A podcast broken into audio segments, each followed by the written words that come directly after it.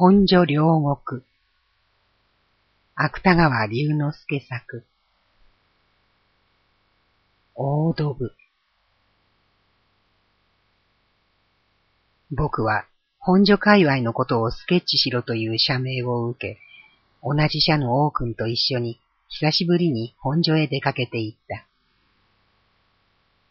今、その印象記を書くのにあたり、本所両国と題したのは、あるいは意味をなしていないかもしれない。しかし、なぜか両国は本所区のうちにあるものの、本所以外の土地の空気も漂っていることは確かである。そこで王君とも相談の上、ちょっと電車の方向版じみた本所両国という題を用いることにした。僕は生まれてから20歳頃までずっと本所に住んでいたものである。明治2、30年代の本所は今日のような工業地ではない。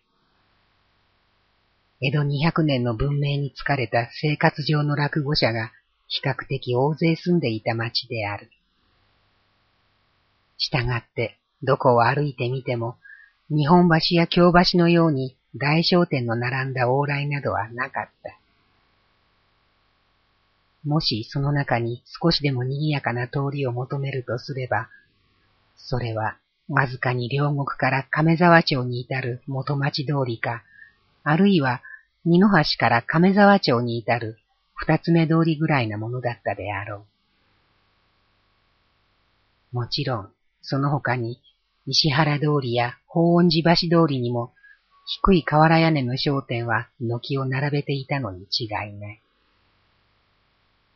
しかし、広いお竹蔵をはじめ、伊達様、津軽様などという大名屋敷は、まだ確かに本所の上へ封建時代の影を投げかけていた。ことに僕の住んでいたのは、お竹蔵に近い小泉町である。お竹蔵は僕の中学時代に、もう両国停車場や陸軍被服省に変わってしまった。しかし、僕の小学時代には、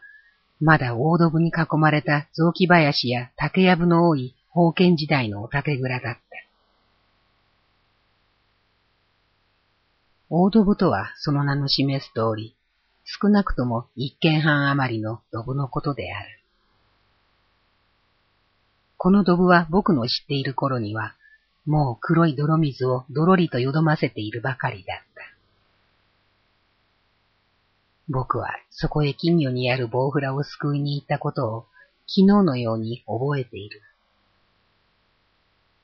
しかし、ご維新以前にはドブよりも堀に近かったのであろう。僕の叔父は十何歳かの時に、年にも似合わない大小を指し、このドブの前にしゃがんだまま長い釣り竿を伸ばしていた。すると、誰か叔父の刀にピシリと鞘当てを仕掛けたものがあった。叔父はもちろんむっとして肩越しに相手を振り返ってみた。僕の一家一族のうちにも、このおじほど負け抜きの強かったものはない。こういうおじは、この時にも相手によっては売られた喧嘩を買うぐらいの勇気は持っていたのであろう。が、相手は誰かと思うと、取材屋の大将を勘抜き差しに刺した身の丈抜群の侍だった。しかも、誰にも恐れられていた身長組の一人に違いなかった。彼は、おじを尻目にかけながら、ニヤニヤ笑って歩いていた。おじは、彼を一目見たぎり、二度と長い釣り竿の先から目を上げずにいたとかいうことである。僕は小学時代にも大道具のそばを通るたびにこのおじの話を思い出した。おじはご維新以前には、神道無念流の見学だった。おじが阿波上総へ武者修行に出かけ、二刀流の見学と試合をした話も、やはり僕を喜ばせたものである。それから、ご維新前後には、将棋隊に加わる志を持っていた。最後に僕の知っている頃には、年取った猫背の測量技師だった。大道具は今日の本所にはない。おじもまた大正の罰年に食道癌を病んで死んでしまった。本所の印象記の一節にこういうことを加えるのは、あるいは私事に及びすぎるであろう。しかし、僕は王君と一緒に両国橋を渡りながら、大川の向こうに立ち並んだ無数のバラックを眺めたときには、実際、激しい流天の層に驚かないわけにはいかなかった。僕の大道具を思い出したり、そのまた、大道具に釣りをしていたおじを思い出したりすることも、必ずしも偶然ではないのである。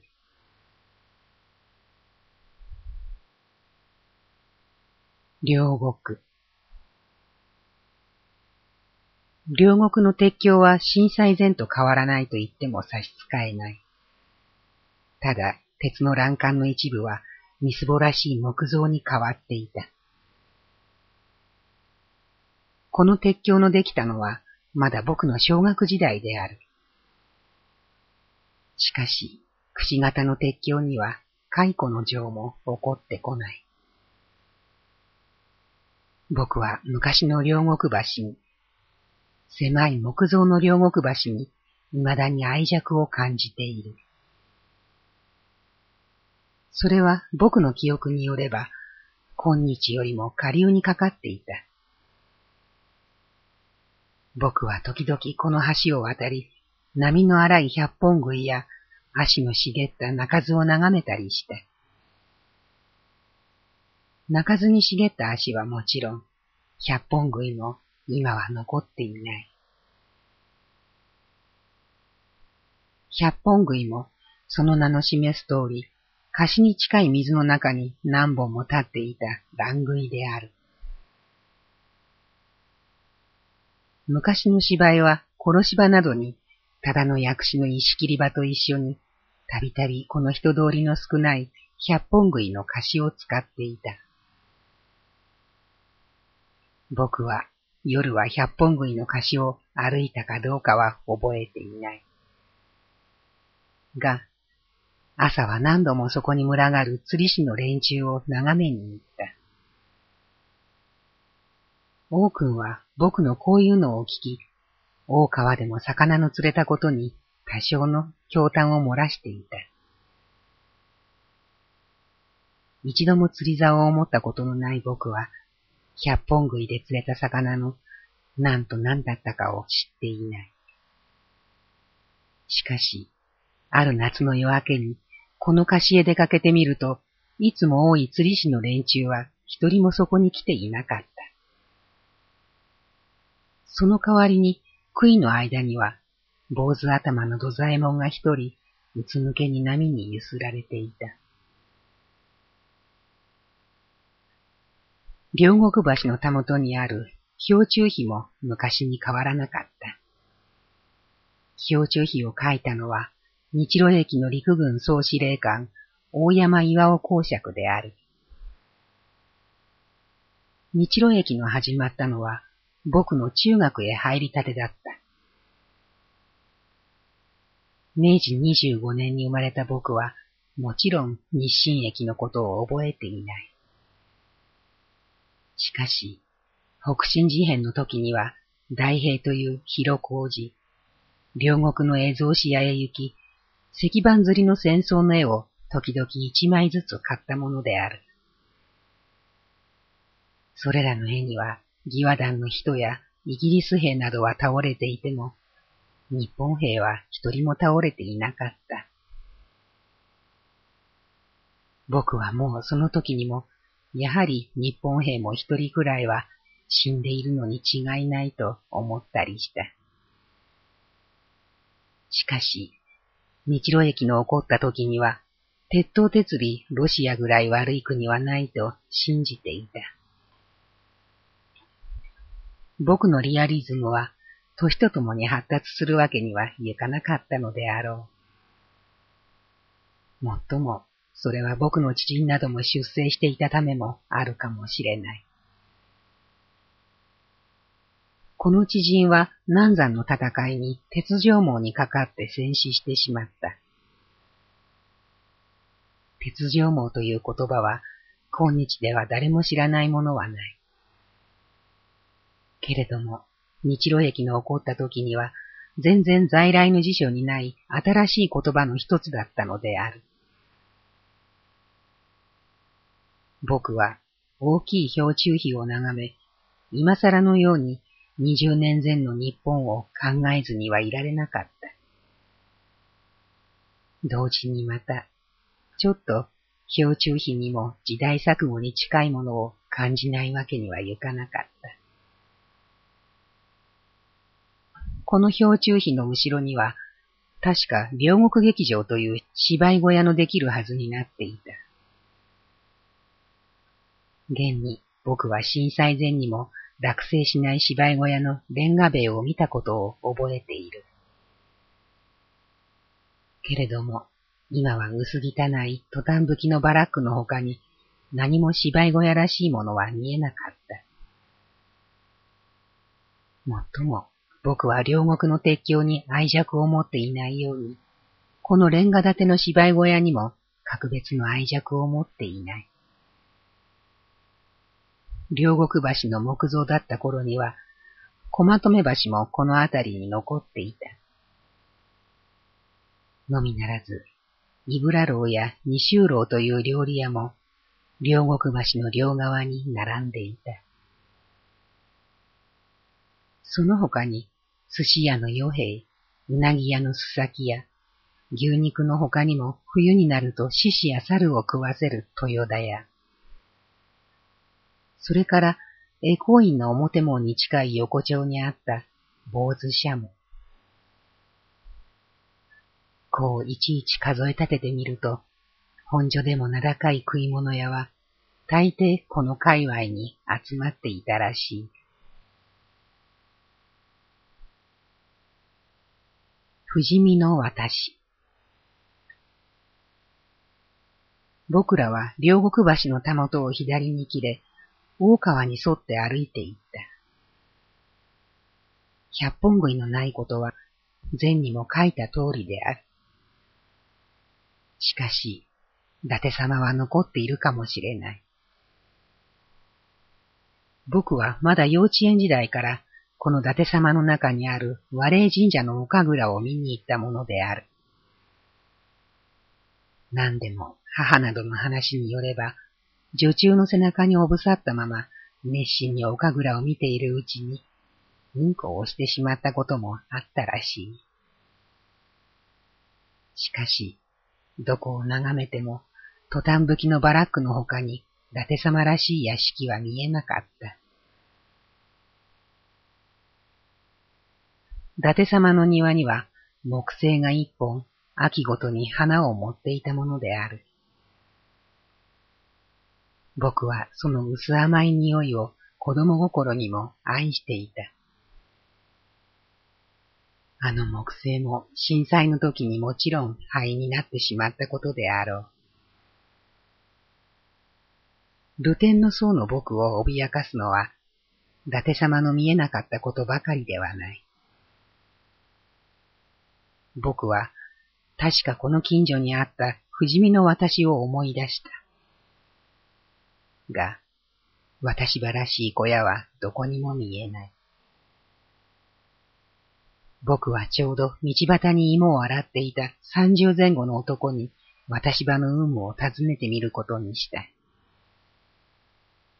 しかし、彼は不死身の私という名前を知っていないのはもちろん、私場のあったことさえ知らないらしかった。不死身の私はこの歌詞から明治病院の裏手にあたる向こう菓子へ通っていた。そのまた向こう菓子は掘り割りになり、そこに時々どこかのうちのアヒルなども泳いでいたものである。僕は中学へ入った後も、ある親戚を訪ねるために、たびたび不死身の私を渡っていった。その親戚は三遊派の五輪とかいうもののおかみさんだった。僕の家へ何かの表紙に園長の息子の出入したりしたのも、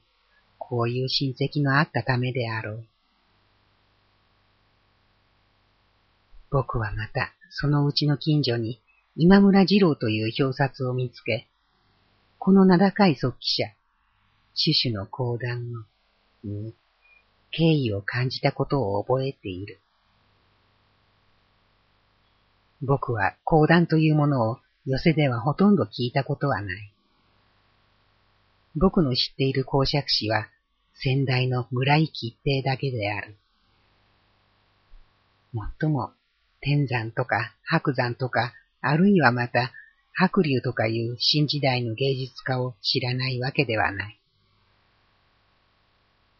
したがって、僕は講談を知るために、大抵今村二郎氏の即記本によった。しかし、落語は家族たちと一緒に相生町の広瀬だの、米沢町、日本橋区の立花屋だのへ聞きに行ったものである。ことにたびたび行ったのは、相生町の広瀬だった。が、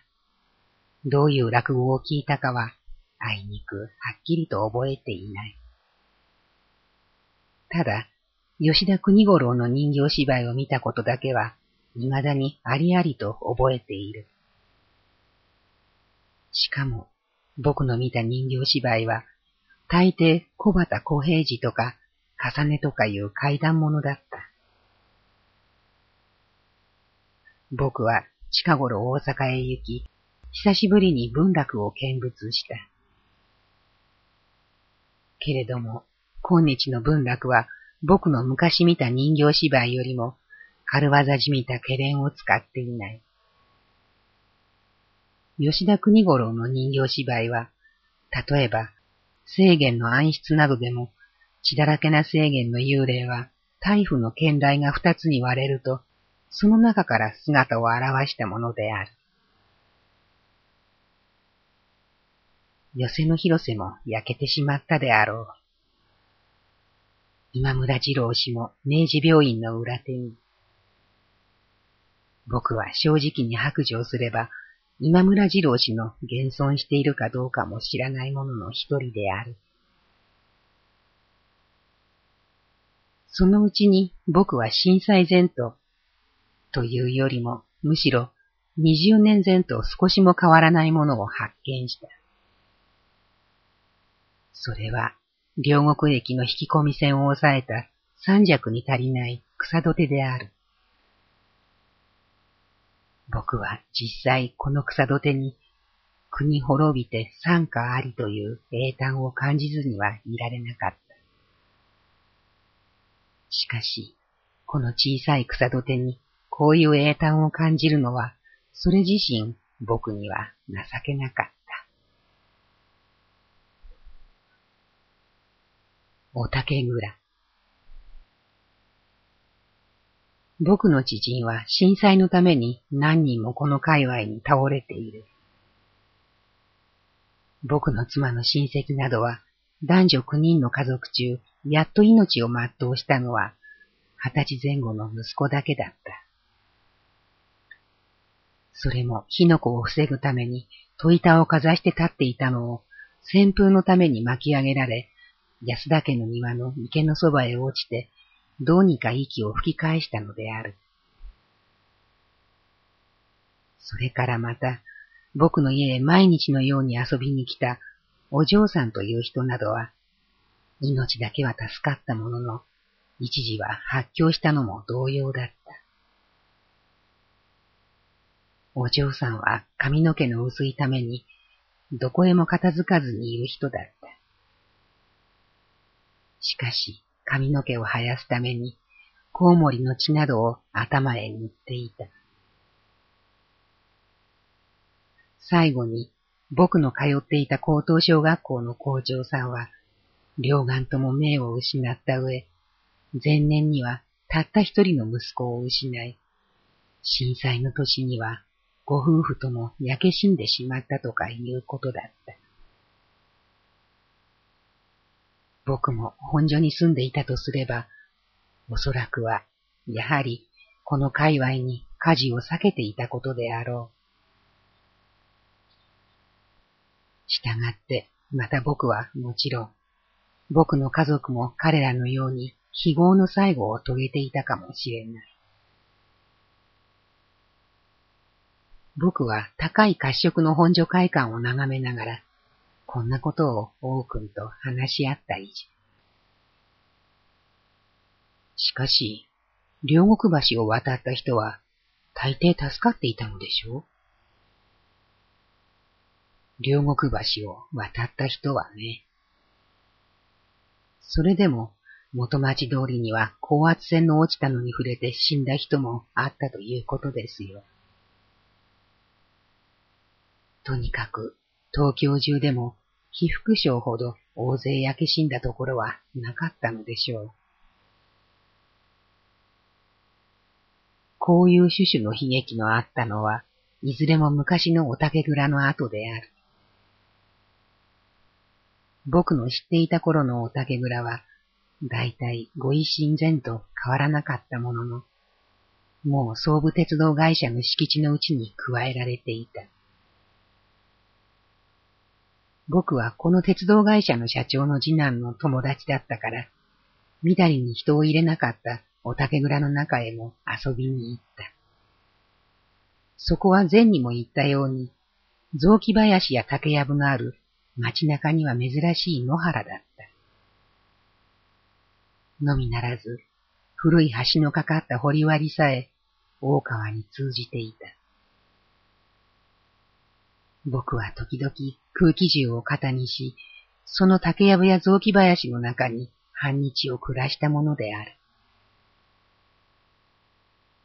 ドブ板の上に育った僕に自然の美しさを教えたものは、何よりも先にお竹蔵だったであろう。僕は中学を卒業する前に、英訳の良人日記を拾い読みにしながら、何度もお竹蔵の中の景色を、鳥かぶとの花の咲いた藪の影や大きい昼の月のかかった雑木林の梢を思い出したりした。お竹蔵はもちろんその頃には、いかめしい陸軍被服省や両国駅に変わっていた。けれども、震災後の今日を思えば、帰って兵衆を望めば、これ故郷とシナ人の歌ったのも偶然ではない。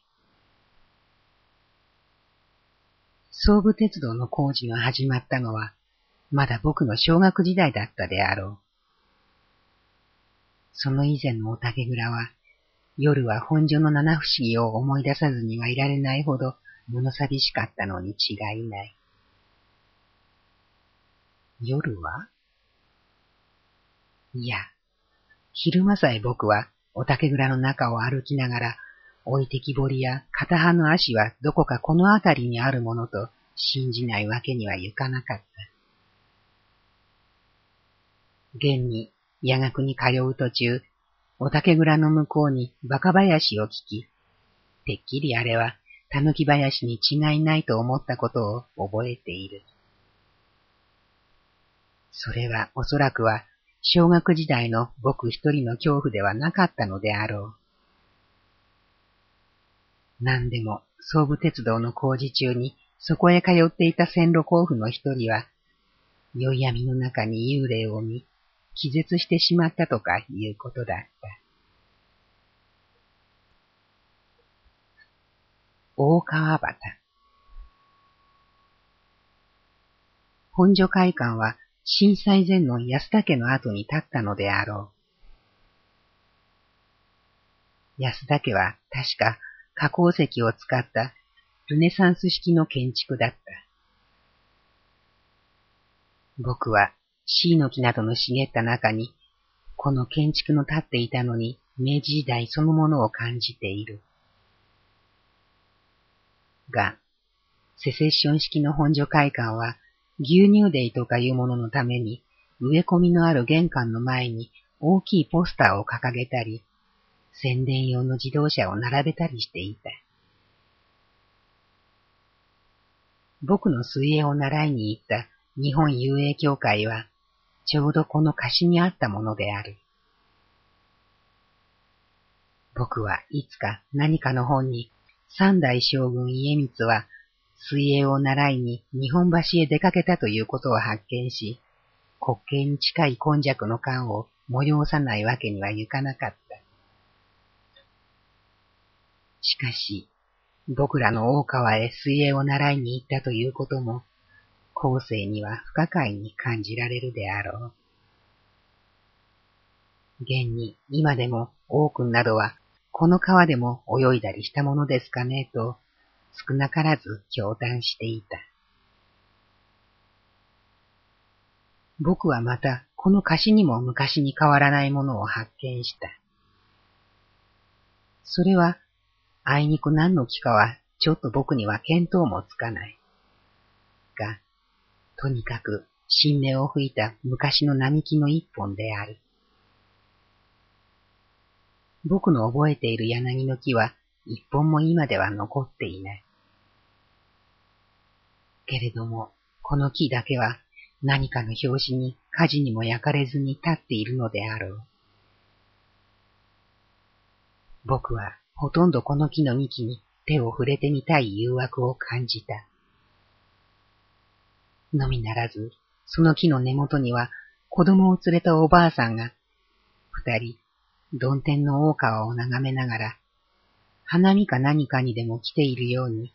いなり寿司を食べて話し合っていた。本所会館の隣にあるのは、建築中の同愛病院である。高い鉄の櫓だの、何階建てかのコンクリートの壁だの、ことに砂利を運ぶ妊婦だのは、確かに僕を威圧するものだった。同時にまた、工業地になった本所の玄関という漢字を打ち込まなければ置かないものだった。僕は半裸体の甲府が一人、汗に体を輝かせながらシャベルを動かしているのを見、本所全体もこの甲府のように激しい生活をしていることを感じた。この界隈の家々の上に五月登りの翻っていたのは僕の小学時代の話である。今では、誰も五月登りよりは新しい日本の年中行事になったメイデーを思い出すのに違いない。僕は昔この辺りにあったオクラ橋という橋を渡り、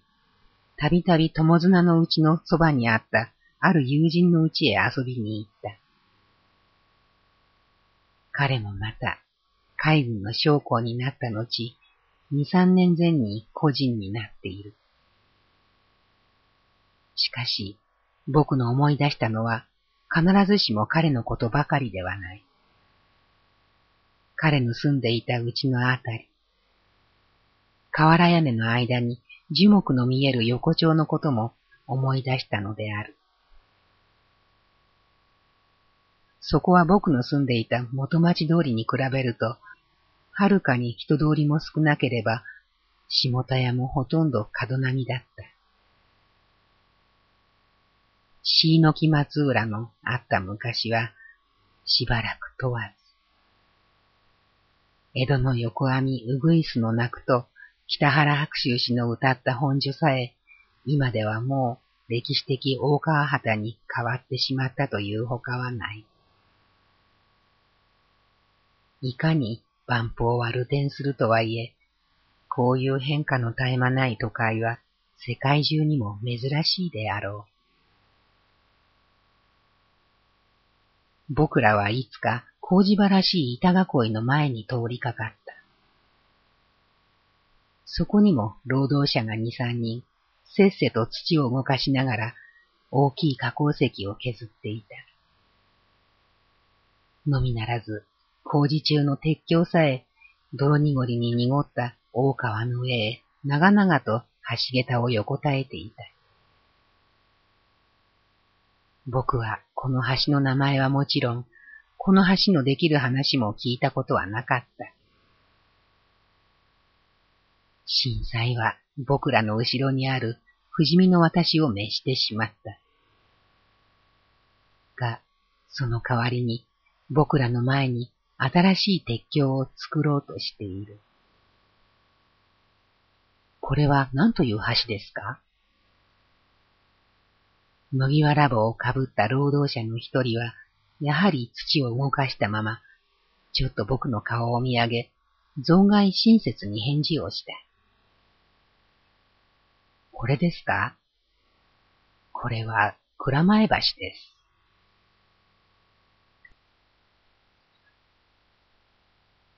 一銭蒸気。僕らはそこから引き返して川蒸気の客になるために横網の浮き桟橋へ降りていった。昔はこの川蒸気も一銭蒸気と呼んだものである。今はもう陳線も一銭ではない。しかし、五銭出しさえすれば何区でも勝手に行かれるのである。けれども、屋根のある浮き桟橋は、震災はもちろんこの浮き桟橋も炎にして空へ立ち上らせたのであろう。が、一見したところは明治時代に変わっていない。僕らはベンチに腰を下ろし、一本の巻きタバコに火をつけながら、川蒸気の来るのを待つことにした。石垣にはもう苔が生えていますね。もっとも、震災以来四五年になるが。僕はふとこんなことを言い、王君のために笑われたりした。苔の生えるのは当たり前であります。大川は前にも書いたように一面に泥濁りに濁っている。それから大きい春節船が一層、機重機をもたげた向こうがしも、もちろん守備の松や土蔵の多い昔の一番堀や二番堀ではない。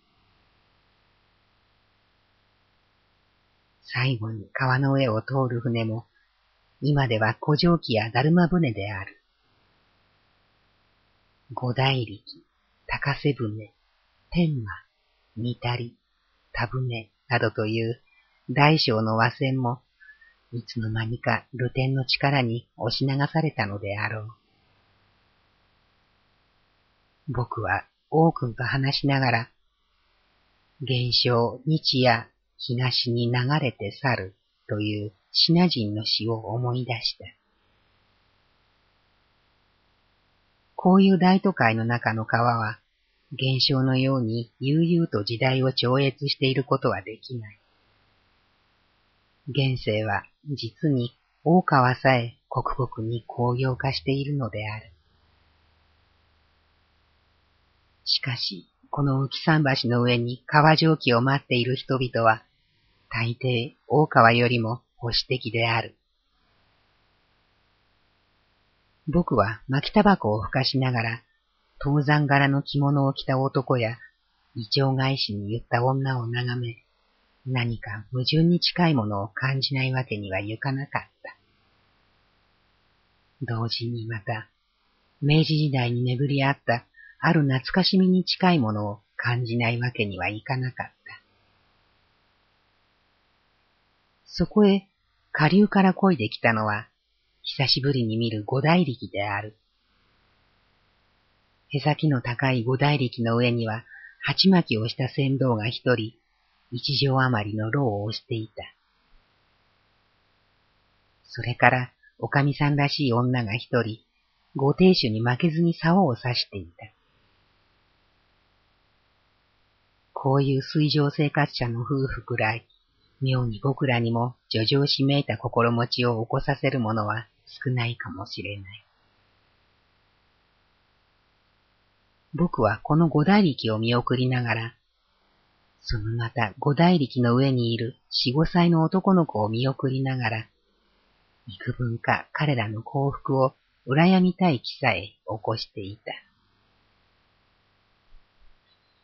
両国橋をくぐってきた川蒸気は、やっと浮き山橋へ横付けになった。墨田丸三十号。僕はあるいはこの古城機に何度も前に乗っているのであろう。とにかく、これも明治時代に変わっていないことは確かである。川蒸気の中は満員だった上、立っている客も少なくない。僕らはやむを得ず船端に立ち、薄日の光に照らされた両岸の景色を見てゆくことにした。もっとも、船端に立っていたのは僕ら二人に限ったわけではない。僕らの前には夏街灯を着た顎ひげの長い老人さえやはり船端に立っていたのである。川蒸気は静かに動き出した。すると、大勢の客の中に、たちまち、毎度おやかましゅうございますが、と、甲高い声を出し始めたのは、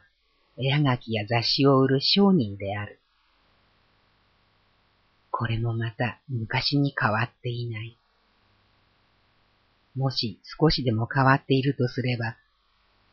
何事も活動ばやりの世の中でございますから、などという言葉を挟んでいることであろう。僕はまだ小学時代からこういう商人の売っているものを一度も買った覚えはない。が、天窓越しに彼の姿を見下ろし、ふと僕の小学時代に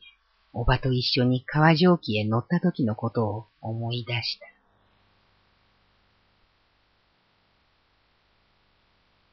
乗り継ぎ一線蒸気。僕らはその時にどこへ行ったのか。とにかく、おばだけは長明寺の桜餅を一かご膝にしていた。すると男女の客が二人、僕らの顔を尻目にかけながら、何か匂いますね。うん。くそくさいな、などと話し始めた。長明寺の桜餅をくそくさいとは。僕は未だに生意気にもこの二人を田舎者めと軽蔑したことを覚えている。長明寺にも震災以来一度も足を入れたことはない。それから長明寺の桜餅は、もちろん今でも昔のように評判のいいことは確かである。しかし、庵や川にあった野手だけはいつか失われてしまった。川蒸気は蔵前橋の下をくぐり、馬屋橋へまっすぐに進んでいった。そこへ向こうから僕らの乗ったのとあまり変わらない川蒸気が一層、やはり波を蹴って近づき出した。が、七八軒隔ててすれ違ったのを見ると、この川蒸気の後部には甲板の上にテントを張り、ちゃんと大川の両岸の景色を見渡せる設備も整っていた。こういう古風な川蒸気もまた、目まぐるしい時代の影響を被らないわけにはゆかないらしい。その後へ向こうから走ってきたのは、お客や芸者を乗せたモーターボートである。屋根船や船宿をしている老人たちは、定めし、このモーターボートに苦々しい顔をすることであろう。僕は江戸趣味に随記するものではない。従ってまたモーターボートを武風流と思うものではない。しかし、僕の小学時代に大川に波を立てるものは一線蒸気のあるだけだった。あるいは、その他に利根川通いの外輪船のあるだけだった。僕は渡し船に乗るたびに一線蒸気の波の来ることを、このうねうねした波のために船の揺れることを恐れたものである。しかし、今日の大川の上に大小の波を残す者は、いちいち数えるのに絶えないであろう。僕は船端に立ったまま、ネズミ色に輝いた川の上を見渡し、確か、広重も書いていたカッパのことを思い出した。カッパは明治時代には、少なくともご維新前後には大根菓子の皮にさえ出没していた。僕の母の話によれば、関西新道に住んでいたある男やもめの植木屋とかは、子供のおしめを洗っているうちに、大根菓子の皮のカッパに脇の下をくすぐられたということである。関西新道に植木屋盗んでいたことさえ、僕らにはもう不思議である。まして、大川にいたカッパの数は、決して少なくはなかったであろう。いや、必ずしもカッパばかりではない。僕の父の友人の一人は、弱みを打ちに出ていたところ、何か友へ上がったのを見ると、甲羅だけでもたらいほどあるすっぽんだったなどと話していた。僕はもちろんこういう話をことごとく事実とは思っていない。けれども、明治時代、あるいは明治時代以前の人々は、これらの怪物を目撃するほど、この街中を流れる川に知的恐怖を持っていたのであろう。今ではもうカッパもいないでしょう。こう、泥だの油だの、一面に流れているのではね。